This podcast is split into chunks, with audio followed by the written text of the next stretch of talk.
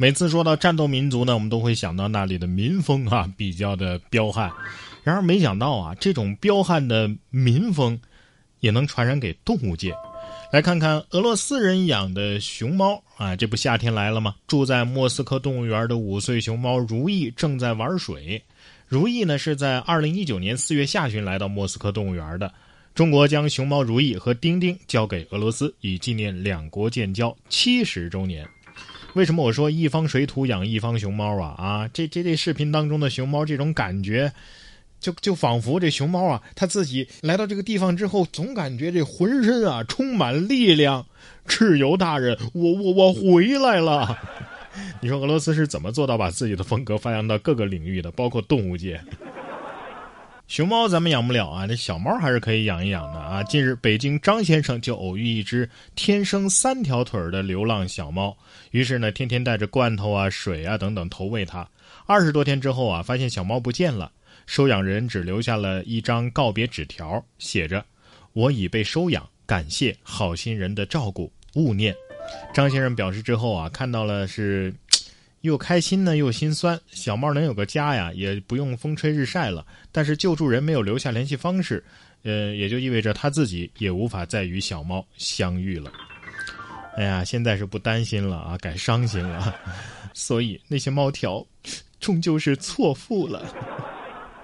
你说这三条腿的流浪猫，是不是就是真正的三脚猫啊？三脚猫的功夫骗两脚兽足够了，是吧？说了猫，再来说说老鼠。英国《卫报》三号有一则报道说，随着米老鼠九十五年版权保护期的临近，迪士尼或将失去这个公司最具有代表性价值的卡通形象的专有版权。对于迪士尼来说呀，这个沃尔特·迪士尼是在一九二八年创造的米老鼠，早就是一个庞大的娱乐帝国的代言人了。然而，根据美国的版权保护法呢，米老鼠的版权保护期啊是九十五年，也就是说，从二零二四年开始，米老鼠形象将自动进入公共领域。之后呢，艺术家可以随意的使用米老鼠形象进行创作，这引发了迪士尼公司和法律界人士的担心。迪士尼啊，曾经利用不断的修改商标细节来延长版权。不过，加州大学洛杉矶分校传媒和法学专家丹尼尔·美耶达则表示：“我怀疑迪士尼是否能够获得米老鼠版权的额外延期。我认为这次版权啊，将真正的到期。”迪士尼呀，迪士尼，你也有今天！哎，等等。那以后在流落荒岛野外求生的时候，我要是再画米老鼠，迪士尼就不会来救了，是吧？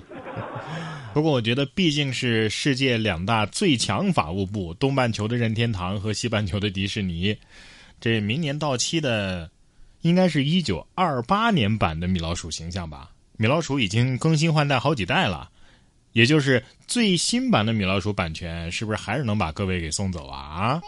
大不了再给米老鼠加两个鼻孔，再用九十五年。哎呀，如果真的是到期了，不知道义乌有没有机会呢？下面这玩意儿不知道是义乌的哪家厂家生产的啊，嗯，分享给我一下啊，我可以拿它去吓唬我老板。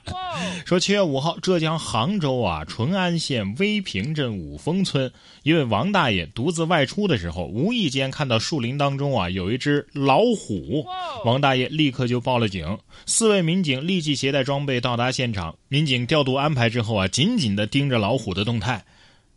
哎，但是老虎始终。没有动作，让人生疑。呃，经过近距离的观察，原来老虎啊只是一只公仔。于是民警只身单手擒虎，解除了警报。这公仔布偶得说了：“我我出息了，出场还能和民警对峙半个小时。”武松都不敢这么干啊！只身单手擒虎，大虫的风评因此受害。这是虎加虎威。一个布偶让这么多民警都上当了，有些诈骗团伙还不如玩具呢。说七月五号报道，湖北丹江口市啊有一个杀羊盘电信诈骗团伙，因为英语太差翻车了，还搭上了水电费。所以学习改变命运呢，是不是？中国反诈 APP 还是有一定的威慑力的，所以先报个英语班吧，啊，专业辅导一下，这算是创业失败吗？啊？